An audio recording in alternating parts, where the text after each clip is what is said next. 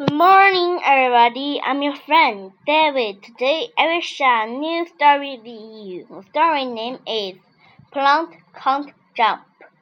Plant can't jump. Plant can't hop. Just add water, and up they pop. Rot grew down, then grew up. Plant can look like bells and cup. Plants have spots and down and bumps. Plant can be thin, plant can be fat.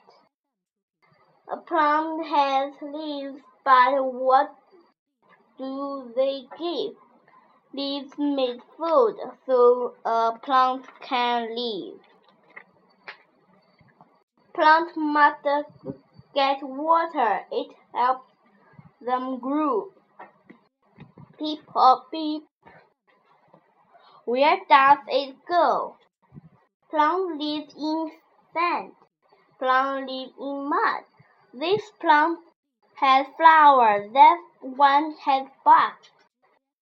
If some bugs can't food, they eat plants. Some plants eat bugs like mud and ants. Plants are red and pink and black.